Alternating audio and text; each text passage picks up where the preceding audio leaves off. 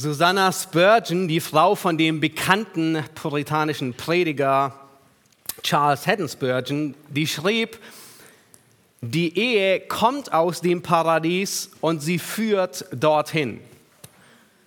Ein guter Satz, der, in der, der der Wahrheit entspricht. Aber auch sie kannte Zeiten, wie sie selbst schreibt, wo es dem Herrn gefiel, schwarze Schatten über das junge Glück fallen zu lassen. Und sie hatten nicht zwingend Eheprobleme oder Streit, aber da war Leid, da waren Nöte des Dienstes, da war Entbehrung, da, war, da waren so große Schwächen und Krankheiten des anderen Ehepartners, dass die ganze Familie belastet wurde. Sie berichtet über eine Zeit, die so schwer war und sagt, der Herr hat ihr glücklicherweise alle Erinnerungen genommen.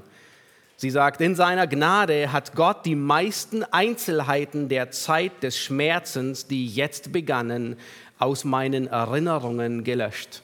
Eine unglaublich schwere Zeit, die über die Gemeinde, aber auch über die Familie fiel so schlimm, dass sie sagt, ich bin so dankbar, dass ich mich nicht mehr daran erinnern kann. Nun, Ehe ist eine Schmiede.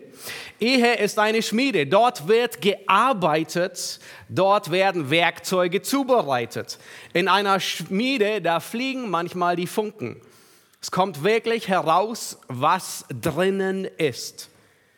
Vielleicht bedrückt dich die Last eines ungläubigen Mannes oder andersherum, vielleicht hast du eine ungläubige Ehefrau der Ehepartner, er weigert sich, Gott zu glauben.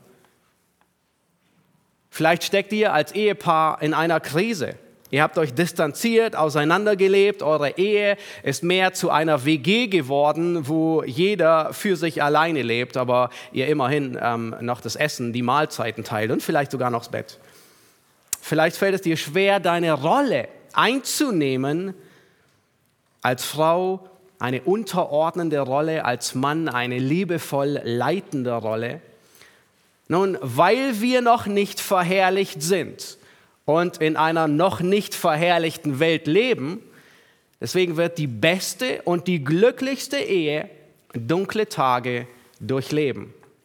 Nun, für alle, die heute unverheiratet sind, nun, das sollte Respekt vor der Ehe in euch hervorrufen, aber keine Angst vor der Ehe, keine Sorge. Ähm, Ehe ist nicht ein so düsteres Bild, ähm, wie es manchmal aussieht. Aber Tatsache ist, dass die meisten Probleme mit Ehe und Familie zu tun haben. Eben weil es eine Schmiede ist, die herausbringt, was drinnen ist. Nun, in solchen Zeiten, was gibt in dunklen Situationen in schwierigen Leiden, was gibt dir die Kraft, was gibt dir die Zeit, die, die Motivation, diese Zeiten durchzuleben? Der eine oder andere denkt vielleicht, oh, da gibt es einen Schleudersitz. Nein, es gibt auch keine Reißleine in der Ehe, die du ziehen kannst. Die Ehe, die hat auch keinen Notausgang. Wenn es brennt, dann müsst ihr gemeinsam hindurch. Es gibt in der Ehe keinen Fluchtweg wie im Brandschutz. Nun, heute wollen wir uns drei Merkmale ansehen, die Gott gebraucht, um uns zu motivieren, eheliche Leiden unterschiedlicher Art zu durchleben. Wenn du verheiratet bist, dann musst du gut zuhören, weil Petrus nennt uns drei Merkmale, die dich, die dir Kraft geben, die dich motivieren, eheliche Leiden zu ertragen. Wenn du nicht verheiratet bist, dann geh nicht auf Tauchstation, weil die Prinzipien sind dieselben für jedes andere Leid. Petrus, er wiederholt sich nicht, sondern er wendet einfach nur das, was er schon in dem ganzen Brief gelehrt hat, einfach nur auf eine bestimmte Situation an.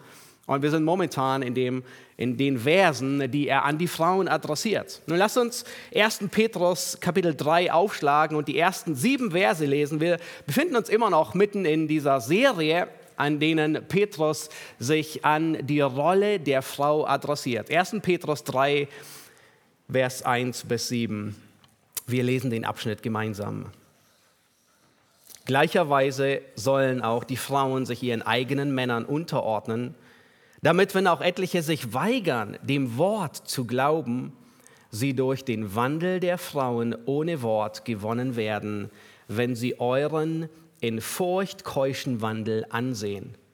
Euer Schmuck soll nicht der äußerliche sein, Haarflechten und Anlegen von Goldgeschmeide oder Kleidung, sondern der verborgene Mensch des Herzens in dem unvergänglichen Schmuck eines sanften und stillen Geistes, der vor Gott sehr kostbar ist. Denn so haben sich einst auch die heiligen Frauen geschmückt, die ihre Hoffnung auf Gott setzten und sich ihren Männern unterordneten, wie Sarah dem Abraham gehorchte und ihn Herr nannte. Deren Töchter seid ihr geworden, wenn ihr Gutes tut und euch keinerlei Furcht einjagen lasst. Ihr Männer, sollt gleichermaßen einsichtig mit eurer Frau als dem schwächeren Gefäß zusammenleben und ihr Ehre erweisen, weil ihr ja gemeinsam Erben der Gnade des Lebens seid, damit eure Gebete nicht verhindert werden. Nun, wir werden uns heute auf die Verse ähm, 5 und 6 konzentrieren, aber wir haben gesehen in den letzten Predigten in Vers 1 und 2, da zeigt Petrus auf, dass die Unterordnung Gottes Wille und Gottes Werkzeug für die Ehefrau ist. Nun, in unserer Gesellschaft ist Unterordnung extrem verpönt und ähm, es ist nicht neu, Überraschenderweise las ich einige Sätze in der Vorbereitung und es war 1948 genauso verpönt, sich unterzuordnen, wie es heute verpönt ist. Die Gesellschaft, die versteht Unterordnung vollkommen falsch, Gläubige leider auch. Aber wir haben gesehen, es ist Gottes Befehl und die Unterordnung stammt aus der Trinität aus der Dreieinheit, Gott Vater, Gott Sohn und Gott der Heilige Geist, die gleichwertig sind, wo aber dennoch eine unterordnende Rolle herrscht. Wir haben gesehen, Unterordnung bedeutet nicht, dass, dass der unterordnende Partner minderwertig ist, sondern es ist eine innere Haltung, in gewisser Weise das Ruder oder das Lenkrad aus der Hand zu geben und in Worten und in Taten zum Ausdruck bringen, dass man der Autorität und der Leitung des Ehemannes folgt und sie unterstützt. Das biblische Bild von Unterordnung ist nicht das, was sich die meisten vorstellen, so düster und grau in grau und ängstlich und eingeschüchtert und passiv, sondern genau das Gegenteil. Das Bild, das die Bibel malt, ist ein Bild einer Frau, die voller Würde ähm, und voller Kraft strotzt, die Initiative ergreift. Das widerspricht nicht der Unterordnung. Haben wir in Sprüche Kapitel 31 gesehen, wo so eine Frau beschrieben wird, in vollkommener Weise. Außerdem bist du als Frau Gottes mächtigstes Werkzeug im Leben deines Ehemannes. Nun, das wolltest du schon immer sein, nicht wahr? Aber du bist es anders, wie du es dir vorstellst.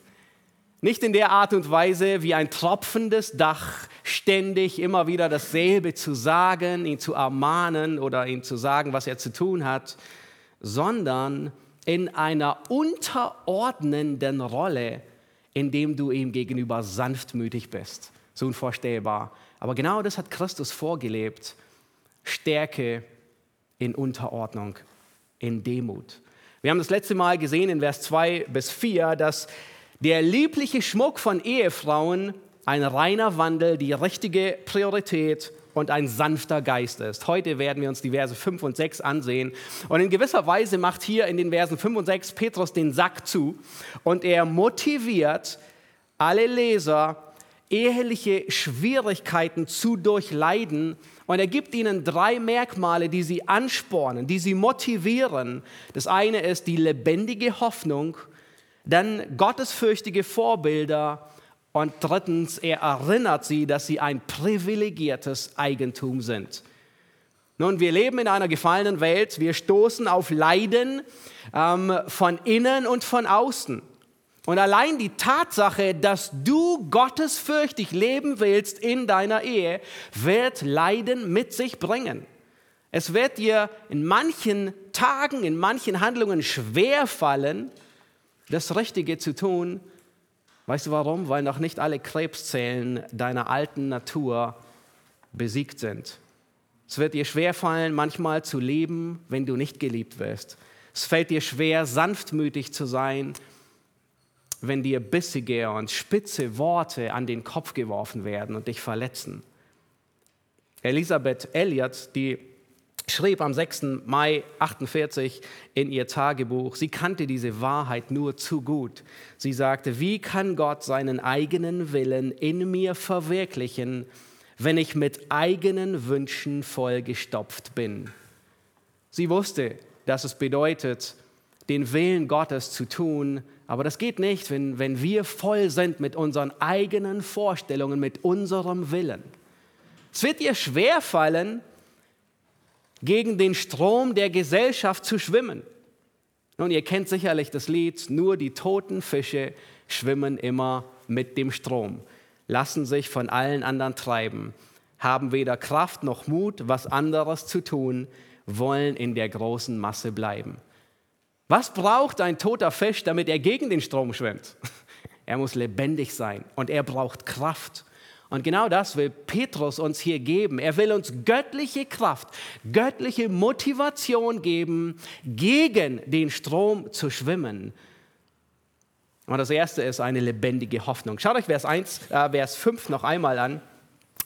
Denn so haben sich einst die heiligen Frauen geschmückt, die ihre Hoffnung auf Gott setzten und sich ihren Männern unterordneten. Nun, Petrus, er nennt hier das erste Merkmal, das dich motiviert, Leiden, eheliche Leiden zu durchleben.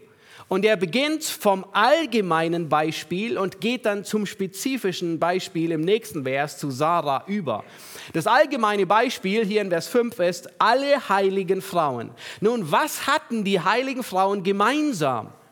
Ob jung oder alt, ob im Alten oder im Neuen Testament. Was motivierte sie? Petrus sagt hier, sie haben ihre weibliche Rolle eingenommen. Sie haben sich untergeordnet, sie haben sich geschmückt. Was hat sie motiviert, sich unterzuordnen, wenn es schwerfällt? Eine lebendige Hoffnung. Sie setzten ihre Hoffnung auf Gott. Nun, das ist das erste Merkmal, das dich motiviert, deine Rolle auszuleben. Setz deine Hoffnung auf Gott. Petrus, er sagt hier nicht, sie haben ihre Hoffnung auf ihren Ehemann gesetzt, auch wenn es manchmal tatsächlich der Fall ist. Petrus sagt nicht, sie setzten ihre Hoffnung auf ihre Kinder. Nun, Kinder sind eine wunderbare Gabe Gottes und zugleich ein unbarmherziger Herr. Petrus sagt nicht, sie setzten ihre Hoffnung auf die neuesten Hautcremes. Nein, sie haben ihre Hoffnung auf Gott gesetzt. Dass Gott ihnen schlussendlich Recht verschaffen wird. Dass Gott schlussendlich ihr Sehnen stillen wird. Sie setzten ihre Hoffnung auf den Herrn, dass er ihr anhaltendes Leid sehen wird, auch wenn alle anderen es nicht wahrnehmen, vielleicht noch nicht mal ihr eigener Mann. Sie setzten ihre Hoffnung auf den Herrn, dass er ihr Gebet erhört und erhören würde. Und Petrus ist, für Petrus ist dieses Thema hier nicht neu. Er spricht schon seit den ersten Versen über eine lebendige Hoffnung. Und hier wendet er in gewisser Weise das Prinzip einfach nur auf die unterschiedlichen ähm, Personengruppen zu, an die er schreibt, in unserem Beispiel, ähm, an die Frauen. Kapitel 1, Vers 3, ihr seid wiedergeboren zu einer lebendigen Hoffnung. 1, Vers 13, setzt eure Hoffnung ganz auf die Gnade. Nun, als Gläubige haben wir eine lebendige Hoffnung. Das unterscheidet dich von einem Ungläubigen. Wofür leben Ungläubige? Sie leben ausschließlich für das Sichtbare. Sie leben ausschließlich für das Hier und Jetzt. Nun, du lebst im Hier und Jetzt, aber für das Unsichtbare. Wenn die Bibel von Hoffnung spricht, dann meint sie nicht eine, ich hoffe, morgen wird es schneien, Hoffnung, sondern sie meint eine sichere Hoffnung, eine garantierte Zuversicht, eine feste Überzeugung. In Hebräer 11, da wird von Mose gesprochen und es wird von ihm gesagt, und es sind wirklich zutreffende Worte, es wird gesagt, dass er sich an den Unsichtbaren hielt, als sehe er ihn. Das heißt, für ihn war Gott eine derartige Realität, als wäre Gott sichtbar neben ihm. Das bedeutet, dass die kommende Welt für dich einen größeren Wert hat und größere Bedeutung hat wie das Hier und Jetzt. Und das heißt nicht, dass du kopflos und weltfremd durch die Gegend läufst, aber es bedeutet, dass die kommende Herrlichkeit dir wichtiger ist, dass sie real für dich ist. Für Gläubige hat die unsichtbare Realität weit mehr Gewicht wie die sichtbare. In gewisser Weise kann man die Urlaubsplanung immer mit einer lebendigen Hoffnung vergleichen. Erinnerst du dich an den letzten Urlaub, den du hattest? oder auch nicht hattest, der ins Wasser gefallen ist. Nun, in den letzten Herbstferien, da waren wir zu zweit im Elsass. Wir haben die Kinder bei Oma und Opa gelassen. Ähm, und ein paar Tage oder schon ein paar Wochen vorher fingen wir an mit der Urlaubsplanung. Und es war in gewisser Weise wie, wie eine lebendige Hoffnung. Ja, wir machten Pläne, wo wir übernachten, ähm, was wir unternehmen. Eine Radtour haben wir geplant. Und diese, diese Realität, die weit in der Ferne ist, die zukünftig ist, die unsichtbar ist, die hatte Auswirkungen auf unser alltägliches Leben. Nämlich wir haben Gedanken damit verbracht, wir haben Pläne damit verbracht, wir haben Vorbereitungen damit verbracht, ja, auf, für diese unsichtbare Realität, die dann eines Tages kommen würde, nämlich der Urlaub. Ja, wir haben gebucht, wir haben Fahrradträger ausgeliehen, obwohl alles noch nicht zu sehen war. Und dann hörte die lebendige Hoffnung auf. Wisst ihr wann? In dem Augenblick, als wir ins Auto stiegen, von Oma und Opa losgefahren sind und nach Straßburg gefahren sind. Weil dann begann das, worauf man gelebt hatte, wahr zu werden. Und genau das ist die Herausforderung, in der wir jetzt leben, von der ähm, Petrus hier spricht, die lebendige Hoffnung, die hört für uns nicht auf.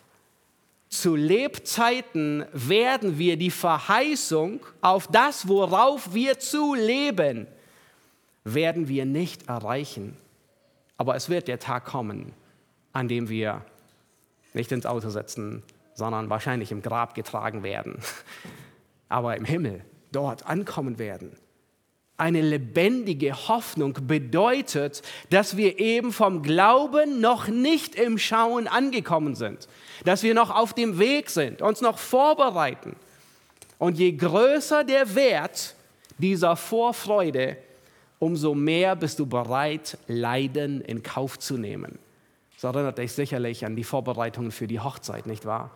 Je, je größer die Freude, je größer der Wert von dem, was kommen wird, umso mehr warst du bereit zu leiden, Entbehrung aufzugeben, was auch immer. Und Petrus, er verwendet diese Verse und sagt, ihr, und er adressiert sich an die Frauen, spricht an sie und sagt, ihr habt eine lebendige Hoffnung. Warum brauchen wir das? Du wirst Schwierigkeiten begegnen. Du wirst in der Ehe Schwierigkeiten begegnen, garantiert vielleicht von innen oder von außen. Und in diesem Kontext, da geht Petrus bis zum Extrem und sagt, vielleicht ist dein Ehepartner sogar ungläubig und er lehnt den Glauben vollkommen ab. Das sind unterschiedliche Weltanschauungen, die aufeinanderprallen. Beginnt mit dem Sonntag. Wie plant ihr den Sonntag? Du willst vielleicht in den Gottesdienst gehen und er macht dir ein schlechtes Gewissen. Er droht, er lästert, er macht sich lustig. Vielleicht begrüßt er dich beim Nachhausekommen mit den Worten, habt ihr euch gut amüsiert in eurem Christenclub oder noch bissiger? Wie gestaltet ihr eure Erziehung, wenn diese Weltanschauungen aufeinanderstoßen? Du willst nach biblischen Prinzipien erziehen, Kinder lieben, aber Liebe beinhaltet auch Grenzen aufzeigen und liebevolle Korrektur. Und er ist der Ansicht, oh, sie sind im Kern gut. Ja, Zwei Weltanschauungen, die aufeinanderprallen. Wie gestaltet ihr das Tischgebet? Den Abend. Du würdest vielleicht gerne Familienandacht machen und er sucht alle möglichen Möglichkeiten, dich davon abzuhalten. Du willst in der Gemeinde dienen, er ist eifersüchtig. Das ist Leiden um der Gerechtigkeit willen. Das sind eheliche Schwierigkeiten durchleben, weil du das Gute tun willst. Und vielleicht ist dein Ehemann oder deine Ehefrau gläubig, aber du wünschst, er würde mehr Leidenschaft für Gott entwickeln wie für seine Arbeit oder für seine Hobbys oder seine Spielzeuge. Vielleicht fällt es dir schwer, dich ihm unterzuordnen, weil er es nicht wert ist, dass man sich ihm unterordnet. Er ist wetterwendisch, heute so, morgen so. Er hat kein Rückgrat. Er ist demütigend, erniedrigend, diktatorisch. Er liebt nicht, er ist nicht sanftmütig. Und das sind ehrliche Schwierigkeiten, die du erträgst, weil du Gutes tun willst. Und die Frage ist, was motiviert dich? Und Petrus sagt, eine lebendige Hoffnung. Deine Hoffnung ist Gott. Er ist deine Zuversicht. Er wird deine Sache führen. Er wird deine Bedürfnisse stillen. Er wird dein Gebet erhören. Wenn du dich unterordnest, dann setzt du deine Hoffnung auf Gott und nicht auf dich selbst. Eben nicht auf deinen Mann oder in dich hinein. Und du bist ein, ein Werkzeug Gottes. Gott will dich gebrauchen, um an ihm zu arbeiten. Aber du bist nicht ein Werkzeug in Form eines tropfenden Daches, ja, das in regelmäßigen Abständen in einer nervtötenden Reihenfolge immer wieder hereinprasselt, sondern in einer unterordnenden, sanftmütigen Haltung. Dass du ihn sogar ohne Wort gewinnst, auch wenn er sich weigert zu glauben. Nun, wodurch will Gott deinen Ehemann retten, wenn er nicht gläubig ist? Oder deine Ehefrau? Nun, vielleicht denkst du, ach, ein Wunder wäre eine gute Idee. Nicht wahr? Und genau das will Gott tun. Aber nicht auf die Art, wie du es dir vorstellst. Er lässt nicht Feuer vom Himmel fallen. Er tut nicht ein einmaliges Wunder, sondern Gott gebraucht ein lebendiges Wunder, um ihn zu retten. Und ein tägliches Wunder, um ihn zu retten, nämlich dein Ehepartner erkennt, dass du anders bist. Was für ein großes Privileg. Gott bekräftigt sein Wort heute nicht mehr durch Zeichen und Wunder, sondern durch lebendige Wunder, die herumlaufen. Und das ist ein Wunder, wenn er dir gegenüber bissig und verletzend ist und du in wirklich liebevoller Weise zu ihm sagst, Liebling, was soll ich dir kochen heute? Deine Lieblingsspeise oder was auch immer. Du willst ihm etwas Gutes tun. Es ist ein Wunder, wenn er dich verletzt und du schießt nicht zurück, sondern du umarmst ihn, bist liebevoll und zärtlich. Nun, das bedeutet nicht, dass du ein Fußabtreter bist, dass du dir alles gefallen lässt.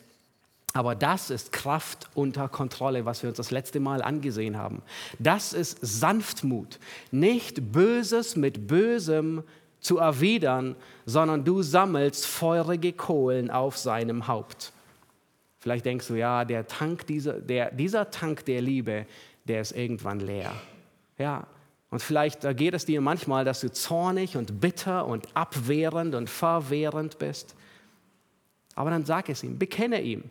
Sag es ihm, dass es nicht richtig war, dass es Sünde war. Und auch wenn er es vielleicht entschuldigt, muss er es trotzdem wissen, dass es Sünde und nicht richtig war. Nun, was füllt diesen Tank? Liebe zu geben, ohne wirklich Liebe zu empfangen. Eine lebendige Hoffnung. Das motiviert dich, eheliche Schwierigkeiten zu ertragen.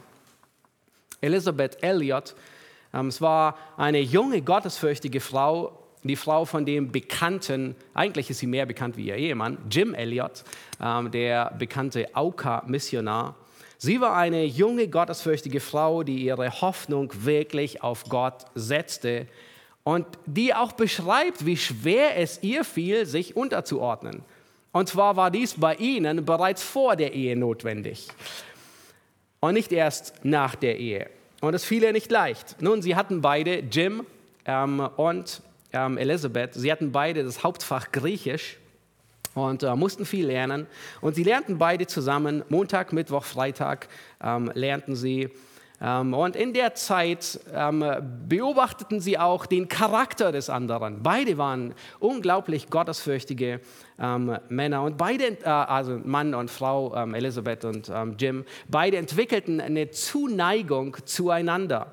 Jim liebte Elisabeth und sie liebte ihn. Und sie wünschte so sehr, ihn zu heiraten. Das einzige Problem war, Jim war entschlossen, in den Missionsdienst nach Ecuador zu gehen.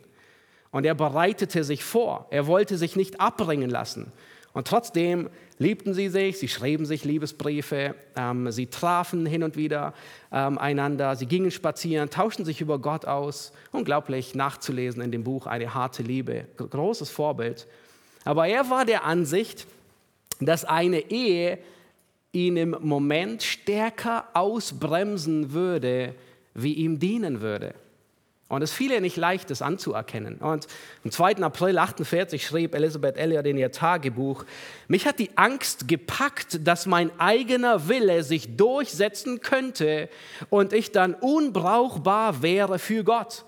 Es wäre so einfach, meinen Gefühlen nachzugeben und die Stimme des Herrn zu behindern, wenn er sagt, dies ist der Weg, den geh. Sie war sich bewusst, dass sie ihren eigenen Willen durchsetzen konnte aber dann unbrauchbar ist für den Herrn. Und so setzte sie die lebendige Hoffnung über ihre eigenen Wünsche. Sie schrieb, die Hoffnungslosigkeit, die wir fühlten, sollte uns dazu bringen, unsere Gedanken auf Gott zu lenken. Und das tat sie auch. Und sie war nicht passiv, sie wollte ihr Leben nicht verschwenden, auch wenn der Mann, mit dem sie ihr Leben verbringen wollte, momentan sagte, eine Ehe wird mich momentan ausbremsen und Vielleicht schieben wir es auf, vielleicht hat Gott es vorgesehen oder vielleicht werden wir nie heiraten. Und sie begann sich auf den Missionsdienst ebenfalls vorzubereiten und diente schlussendlich an einem ganz anderen Teil des Landes. Fünf ganze Jahre dauerte es und sie haben geheiratet. Fünf Jahre später haben sie dort in einem ganz unspektakulären Hotel die Ehe geschlossen. Aber es fiel ihr nicht leicht, ihre Hoffnung auf den Herrn zu setzen und sich sogar vor der Ehe unterzuordnen, ihrem Mann. Nun ein zweites Merkmal, das Gott gebrauchen will, um dich zu motivieren, in ehelichen Leiden zu, sie zu ertragen und sie zu durchleben, sind gottesfürchtige Vorbilder. Lass uns Vers 6 ansehen. Ähm, in Vers 6, da sagt Petrus, wie Sarah dem Abraham gehorchte und ihn Herr nannte. Nun, Petrus, er geht vom allgemeinen Beispiel, das wir uns im letzten Vers angesehen haben, die heiligen Frauen, geht er nun über zu dem spezifischen Beispiel. Und zwar hat er Sarah vor Augen. Und er sagt, wie Sarah dem Abraham gehorchte.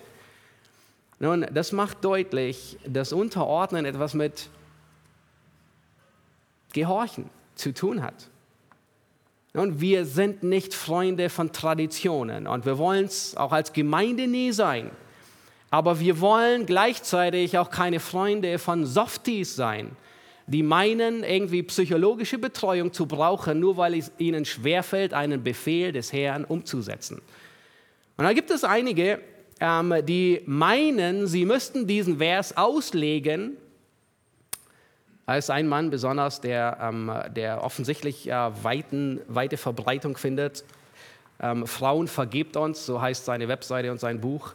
Ähm, und er kommt aus einem extrem gesetzlichen Hintergrund und meint nun alles anders machen zu müssen. Und er legt diesen Vers aus und sagt, Sarah war der Prophezeiung gehorsam.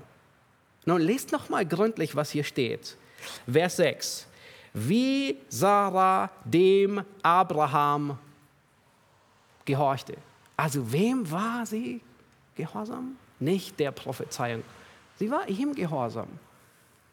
Nun, Petrus, er hat hier eine bestimmte Szene vor Augen, wo Sarah ihren Mann Herrn nannte. Das ist in 1. Mose 18, Vers 12, schauen wir uns gleich an. Ähm, aber mit, er sagt, wo sie sich unterordnet und gehorsam ist, meint er, damit meint er ihr ganzes Leben. In dem Kontext, von dem Petrus hier spricht und wo er zitiert, 1. Mose 18, da gibt es keinen spezifischen Hinweis, dass sie ihm gehorsam ist, sondern er meint, Petrus meint, das ganze Leben hat sie sich ihm untergeordnet, auch wenn sie wie jede Frau damit gekämpft hat und es ihm nicht und es Sarah auch nicht immer gelang, das zu tun. Nun lasst uns ein bisschen in Sarahs Biografie hineingehen und sie uns anschauen. Sarah, sie wird in Hebräer 11 im Guinness-Buch der Glaubenshelden aufgeführt. Seine unglaublich gottesfürchtige Frau. Nun, nicht immer war sie stark im Glauben. Wir wissen, ihr Glaube, der hatte auch ein paar Schattenseiten. Die sehen wir uns gleich an. Aber das ist so ermutigend zu wissen, sie wird nicht als die Wankelmütige stigmatisiert, sondern in Hebräer 11 als die Glaubensheldin. Und es gab Zeiten, da fiel es ihr wirklich schwer, Abraham zu folgen. Nun, sie war eine Prinzessin. Sie war eine Fürstin. Abraham wird ein Fürst genannt, also von ihrem Status her. Sie leitete ein mittelstarkes Unternehmen und mehrere hundert Sklaven. Ähm, in ähm, Unterordnung war ihr nicht in die Wiege gelegt. Aber wenn es darauf ankam, dann unterstützte sie die Leitung ihres Mannes. Sie schmückte sich mehr mit Sanftmut wie äußerlich, obwohl sie auch hübsch war. Werden wir nachher sehen. Und es begann in Ur in Chaldea. Nun, Ur, die Stadt, wo sie herkamen, das war eine sumerische Stadt. Das war damals die hochentwickelste Gesellschaft und Stadt, die es je gab. Das heißt, sie zogen weg aus der hochentwickelten Stadt in, in das schlimmste Niemandsland, das es je gab, wo Katze und Maus sich gute Nacht sagen.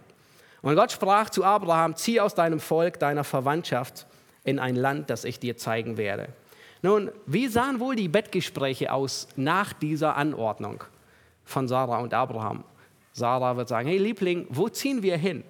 Abraham wird sagen, ich weiß es nicht. Ich weiß nur, dass wir wegziehen müssen. Keine Umzugsfirma, keine Sicherheiten, nichts. Und diese zwei, Abraham und Sarah, das waren nicht so zwei abenteuerlustige Weltenbummler, die irgendwie unterwegs waren mit Rucksack und überall zurechtkamen. Sie waren schon 65 und 75. Also in einem Alter, wo man sich eher sesshaft macht, anstatt quasi nochmal zu verpflanzen. Zu ihrem Aushalt gehörten wahrscheinlich mehrere hundert Sklaven schon damals in Ur und später in Haran. Später in, in Kanaan sehen wir, dass allein 218 kriegstüchtig waren. Also es war wahrscheinlich ein Riesendorf, das quasi mitgezogen ist. Und wisst ihr, was Sarah tut? Sie unterstützt die Leitung ihres Mannes, damit er dem Willen Gottes umsetzt. Nun, im Fall von Abraham war der Wille Gottes mündlich geoffenbart. Ja, nur nebenbei das tut Gott heute nicht mehr, dass er zu direkt zu uns spricht, nur falls jemand es meinen sollte. In unserer Zeit ist er vollkommen schriftlich geoffenbart und Sarah unterstützt es. Nun, dann reisen sie ins Land Kanaan. Das Erste, was ihnen begegnet, ist eine Hungersnot. Und Sarah, sie beschwert sich nicht. Das haben wir nun davon, dass wir hergekommen sind. Wären wir nur in Ur geblieben? Nein, sie reisen nach Ägypten. Abraham überredet sie diesmal nicht zur Scheinehe, sondern zum Gegenteil, zum Schein unverheiratet sein. Sie soll so tun, als wäre sie nicht seine Frau. Nun, sie gehorcht, obwohl sie es eigentlich nicht hätte tun sollen. Nun, liebe Ladies, wenn euer Ehemann euch zur Sünde anstiftet oder erwartet, dass ihr etwas tut, was Sünde ist, dann willigt nicht ein. Ihr seid Gott mehr verpflichtet. Unterordnung bedeutet nicht, dass du alles tust, was jemand erwartet, auch Sünde tust. Unterordnung hat Grenzen, insbesondere was Sünde betrifft, aber auch was Missbrauch und Gewalt betrifft. Jim Newheiser, er hat ein sehr gutes Buch geschrieben, ist beim EBDC Verlag erschienen, das heißt Häusliche Gewalt. Und er gibt sehr gute Ratschläge, wie geht man um, ähm, wenn der Mann, Ehemann oder auch vielleicht die Ehefrau sogar gefährlich wird. Ähm, Unterordnung bedeutet, kann durchaus bedeuten, dass du auch die Polizei rufst. Es widerspricht nicht. Aber dazu mehr findet ihr in dem Buch. Nun, warum sich Sarah hier unterordnet, wissen wir nicht. Ähm, in diesem miserablen, schlechten Plan. Ich nehme an, sie dachte, es wäre richtig gewesen. Sie dachte, sie hatte noch nicht mal ersten Mose. Sie dachte wahrscheinlich, es ist richtig, sich Abraham unterzuordnen. Nun, wir wissen nicht, wie es, was sie ahnte und was nicht, aber Pharao war im Begriff, sie zur Frau zu nehmen. Und was macht Abraham? Er ist ein Feigling. Um seine eigene Haut zu retten, ist er bereit, dass seine Frau verheiratet wird. Nun, ob sie ihm das jemals verzeihen würde, ja, hat sie verziehen. Petrus sagt, sie hat ihn Herr genannt. Nun, dann kommt die Trennung mit Lot. Sarah wirft Abraham nicht an den Kopf. Mensch, Abraham, hättest du dich nicht durchsetzen können und die besseren Weideplätze für uns rausschlagen können? Wir haben immerhin ein bisschen mehr Vieh wie Lot und wir sind ein bisschen wichtiger. Das ist unser Land hier.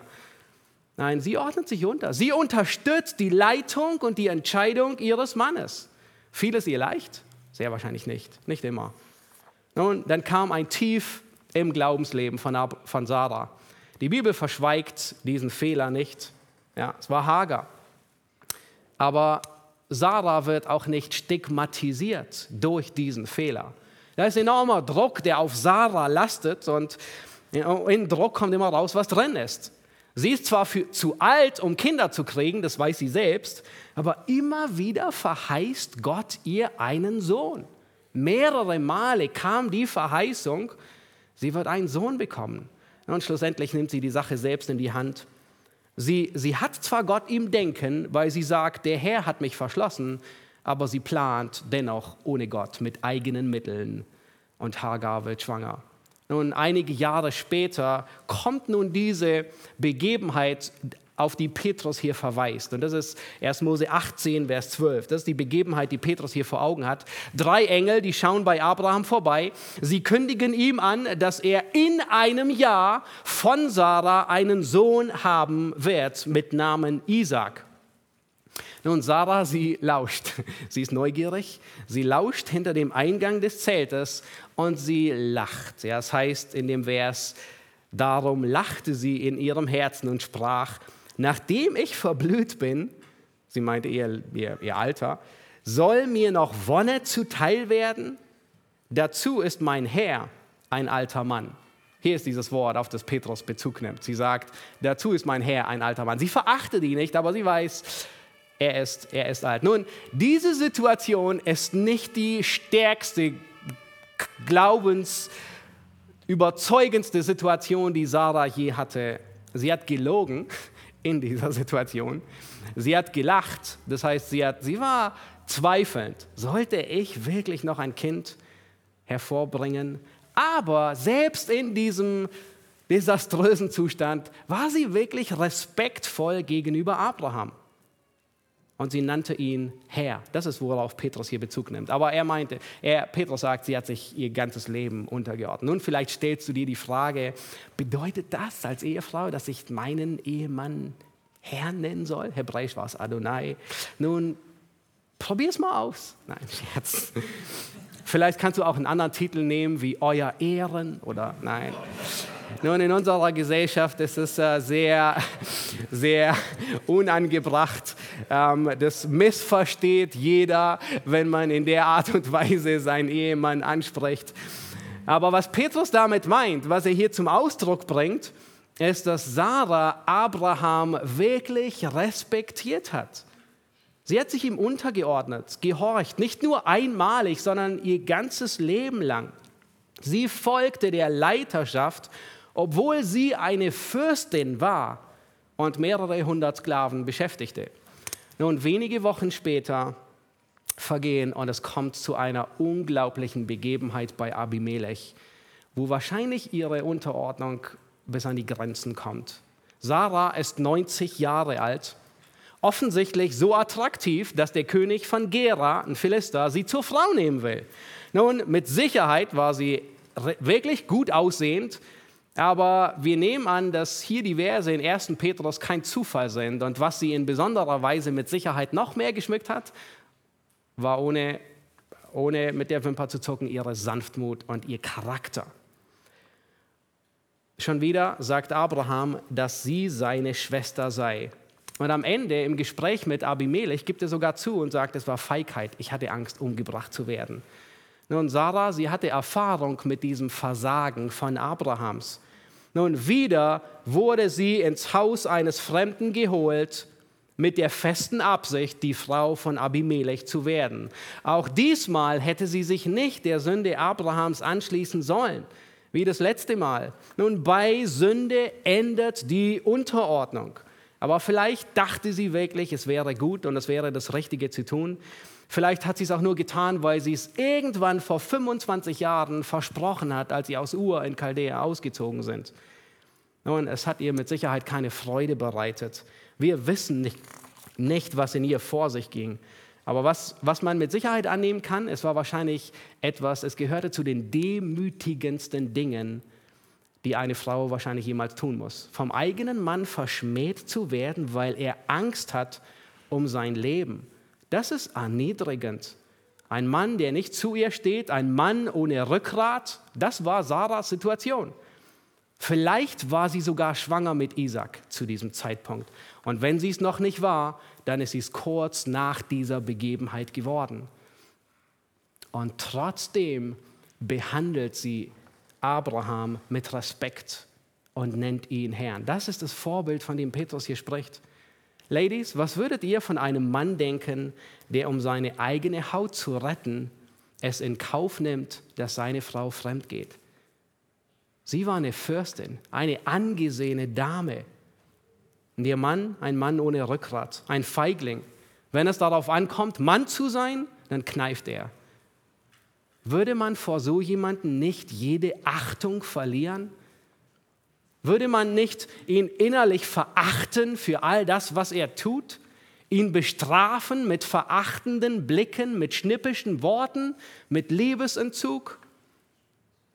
Und Petrus sagt, Sarah ist ein Vorbild des Glaubens. Sie re respektiert ihn, sie nennt ihn Herr und ordnet sich ihm unter.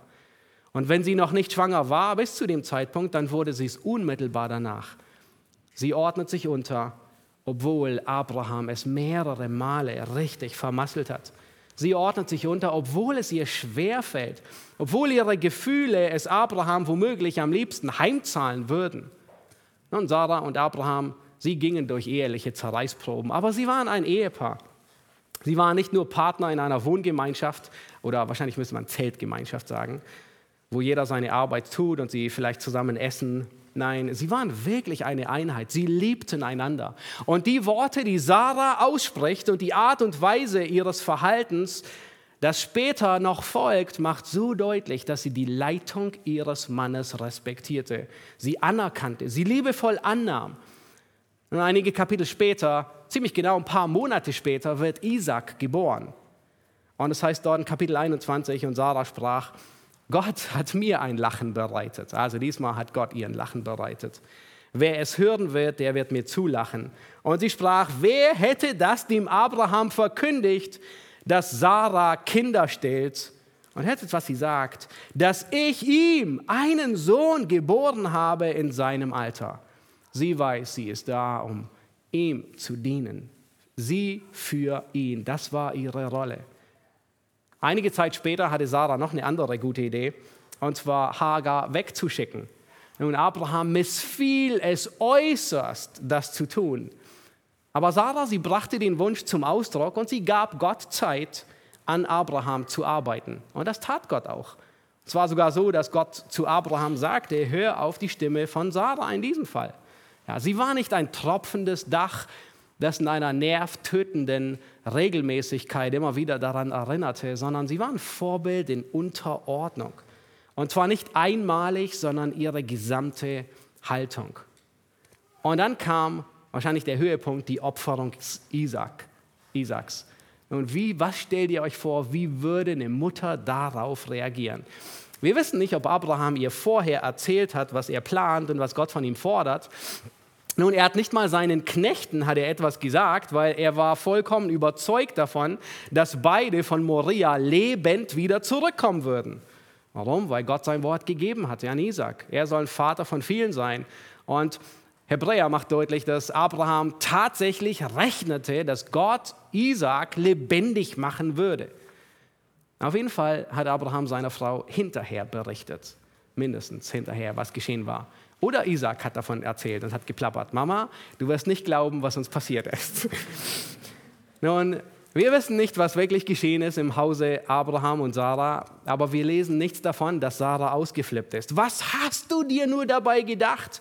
Du hättest unseren Sohn umbringen können. Das hatte er ganze drei Tage eigentlich vor, Abraham. Sie hat auch nicht gesagt, er hätte für sein Leben traumatisiert werden können. Nein, es hat sein Gottvertrauen nur noch mehr gefestigt. Er hatte keinen Schaden davon, Isaac. Mit 127 stirbt Sarah, eine Heldin des Glaubens. Und Abraham, er kauft ein Feld, eine Gruft, um sie zu begraben. In dem Land, das ihm einmal gehören soll, in dem Land, wo er ein Fremdling ist und wo er auf die Verheißung wartet, in Erfüllung zu gehen. Das war seine lebendige Hoffnung. Er wartet, bis Gott die Verheißung erfüllt. Nun, wie motiviert Gott dich, eheliche Leiden zu durchleben? Mit gottesfürchtigen Vorbildern wie Sarah. Vielleicht gehst du durch Schwierigkeiten, es fällt dir schwer, das Richtige zu tun, es fällt dir schwer, deinem Mann zu vergeben, seiner Leitung zu folgen, ihn zu unterstützen. Vielleicht sind es Leiden, die dein Ehepartner mit sich bringt, die Verantwortung, die ihn zermürbt. Aber Gott gebraucht Vorbilder, um dich anzuspornen, all dieses Leid zu ertragen. Gottes fürchtige Vorbilder sind so eine Erfrischung, weil sie deutlich machen, dass die Kraft Gottes in ihnen wirksam wird. Und das Vorbild, das Petrus hier gebraucht, ist das Vorbild von Sarah. Das soll dich ermutigen. Nun, Abraham war sicherlich ein Mann des Glaubens und in seinen Höhen, da war es wahrscheinlich nicht schwer, sich ihm unterzuordnen für Sarah, nehme ich an. Aber in seinen Schattenseiten, da war es hart, es zu ertragen, zu vergeben und zu lieben. Aber Sarah ist ein Vorbild darin. Und genau das macht Petrus deutlich. Im letzten Teil von Vers 6 begegnet uns die dritte Motivation, die Petrus uns gibt, um uns zu erinnern und uns zu ermutigen, nämlich er erinnert uns an unsere Identität. Du bist ein privilegiertes Eigentum. Lass uns den Vers, den letzten Teil von Vers 6 lesen. Da sagt er, deren Töchter seid ihr geworden, wenn ihr Gutes tut und euch keinerlei Furcht einjagen lasst. Und vielleicht denken Sie, warte, warte, warte, was, was um alles in der Welt findet Petrus hier denn so privilegiert, also eine Tochter Abrahams zu sein? Ja, der, der Ausdruck Same Abrahams, der, uns, der ist uns ein bisschen geläufig. In Galater 3, 29 lesen wir, wer Christus angehört, der ist Same Abrahams, ja, der ist der Verheißung nach ein Erbe, ein Kind Gottes. Ja, Abrahams Same zu sein, ist ein privilegierter Zustand. Das ist ein, eine Besonderheit, ein Status. In Johannes 8 da sind die Schriftgelehrten stolz darauf, dass sie Same Abrahams sind und sagen, Abraham ist unser Vater. Und Jesus spricht, nein, nein, nein. Wäre Abraham euer Vater, dann würdet ihr die Werke eures Vaters Abraham tun, nämlich im Glauben. Und dann sagt er ihnen ins Gesicht, ihr habt den Teufel zum Vater, weil ihr die Werke des Teufels tut. Nun, Abraham, genauso wie Abraham der Vater aller Gläubigen ist, so wird Sarah hier als die Mutter aller gläubigen Frauen angesehen. Nur dann, wenn sie Gutes tun? Ist das irgendwie so kausativ? Nein. Wie lange muss eine, muss eine Tochter Sarahs ähm, äh, Gutes tun, um Tochter Sarahs zu sein? Nein, nein, nein. Petrus sagt, ihr seid geworden Töchter Sarahs. Und er sagt, wenn ihr Gutes tut, damit will Petrus sie ermutigen, weiterzumachen mit dem, womit sie angefangen haben. Und dann sagt er, lasst euch keinerlei Furcht einjagen, das Gute zu tun, das Richtige zu tun. Nun lasst dir keine Furcht einjagen von einer ungläubigen Gesellschaft, von ungläubigen Frauen, die dich verachten, weil du das tust, was die Bibel von dir erwartet, weil du dich unterordnest, weil du eine biblische Rolle einnimmst von Mutter, von Hausfrau Lass dir keine Furcht einjagen von einem ungläubigen Ehemann. Was Petrus hier sagt, ist, ist, ihr seid unglaublich kostbar in Gottes Augen. Ihr seid Sarahs Töchter. Weißt du, wie kostbar Sarah war in Gottes Augen? Sie war kostbarer, wie sie je dachte. Als es um einen Sohn ging, da war es ihr genug, wenn Hagar ihn gebären würde. Und Gott sagt, nein, Sarah, du wirst einen gebären. Du wirst dein eigenes Kind Abraham zur Welt bringen. Als Sarah ein Begriff war, Abimelechs Frau zu werden, wisst ihr, was Gott tut? Er begegnet Abimelech nachts im Traum und sagt, Abimelech, dein Grab ist schon geschaufelt. Gib Sarah zurück, sonst bist du des Todes. Gott setzt Himmel und Erde in Bewegung, um sein Wort zu halten. So kostbar war Sarah in den Augen Gottes. Und schlussendlich stirbt sie im Glauben. Sie hatte auf Erden die Verheißung noch nicht erlangt. Das müssen wir lernen, dass wir auf Erden das verheißene Land noch nicht antreten werden. Wir sind Kinder der Verheißung, aber wir leben noch im Glauben.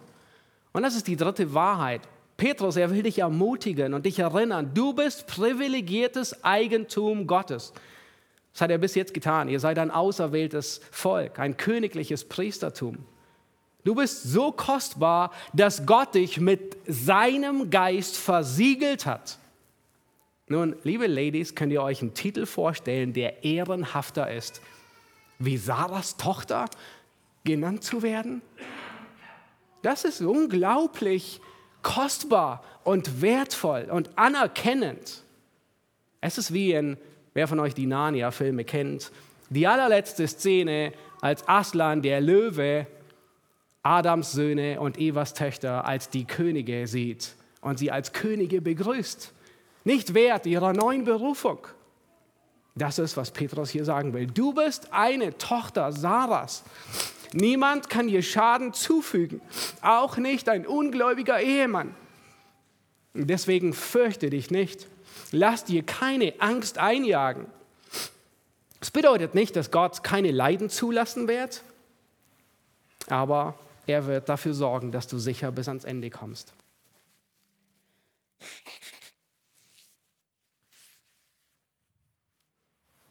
Gott gibt Kraft. Er lässt dich leiden in deiner Ehe, durch deine Ehe und für deine Ehe. Aber er lässt dich nicht alleine. Was dich motiviert, durchzuhalten, ist eine lebendige Hoffnung, gottesfürchtige Vorbilder und die Erinnerung, du bist Gottes privilegiertes Eigentum. Erinnert ihr euch an Susanna Spurgeon, die Frau von Charles Haddon Spurgeon? Sie war eine, eine Frau, die genau darin neue Kraft schöpfte. Nicht selten kam ihr Mann nach Hause und war vollkommen entmutigt und erschöpft. Aus unterschiedlichen Gründen. Und sie las ihm vor. Aus unterschiedlichen Büchern. Richard Baxter las ihm vor. Schwere Kost oder vielleicht auch nicht so schwere. So wie Spurgeons Dienst, so wirksam er auch war, so tief waren seine Narben von allen Herausforderungen. Und Susanna, seine Frau, sie trug alle Leiden ihres Mannes mit. Im Januar 1856 heirateten die beiden. Nun anderthalb Jahre später, im September 57, wurden ihnen Zwillinge geboren. Wenige Jahre später, in den 60er Jahren, wurde sie, Susanna, dermaßen chronisch krank, dass sie meistens im Bett liegen musste oder in eine nahe Stadt nach Brighton zur Erholung ziehen musste. Susanna, sie war eine echte Mitarbeiterin in der Arbeit ihres Mannes. Samstagnachmittag lasen sie gemeinsam Kommentare und sprachen über die Bibelstellen für die Predigt am nächsten Sonntag. 1875 lektorierte sie das Buch ihres Mannes, eines der wichtigsten Bücher, ähm, Ratschläge für Prediger auf Englisch, Lectures to my Students. Und ihr Ziel war, dass jeder Prediger Englands ein Exemplar dieses Buches in den Händen hält.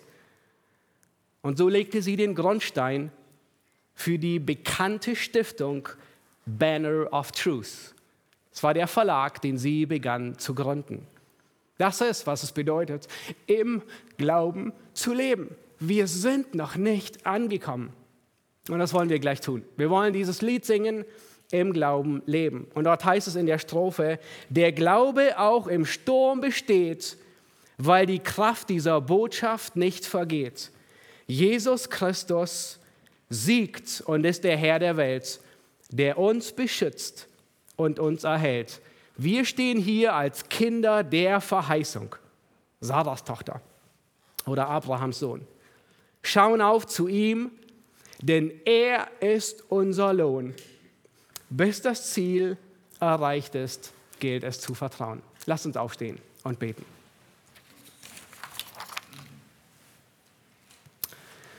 Herr Jesus Christus, wir danken dir für diesen Abschnitt im ersten Petrusbrief, der uns daran erinnert, dass du uns die nötige Kraft gibst, Leiden zu durchleben, eheliche Leiden zu durchleben, ob sie von innen kommen, ob sie von außen kommen, unabhängig dessen, was, was die Ursache ist.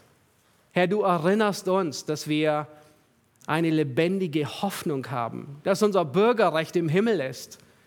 Und Herr, wir müssen uns immer wieder bewusst werden, dass wir noch unterwegs sind, dass wir die Verheißung hier nicht erreichen werden. Das Endziel des Glaubens ist bei dir. Herr, wir danken dir für die gottesfürchtigen Vorbilder, die du schenkst, die uns ermutigen, die uns anspornen. Und wir danken dir, dass du uns erinnerst, dass wir ein privilegiertes Eigentum sind. Herr, du hast uns versiegelt mit deinem Geist. Wir gehören dir. Wir sind ein auserwähltes Volk, ein königliches Priestertum. Kostbar und wertvoll in deinen Augen. Herr, du wirst uns beschützen bis ans Ende. Amen.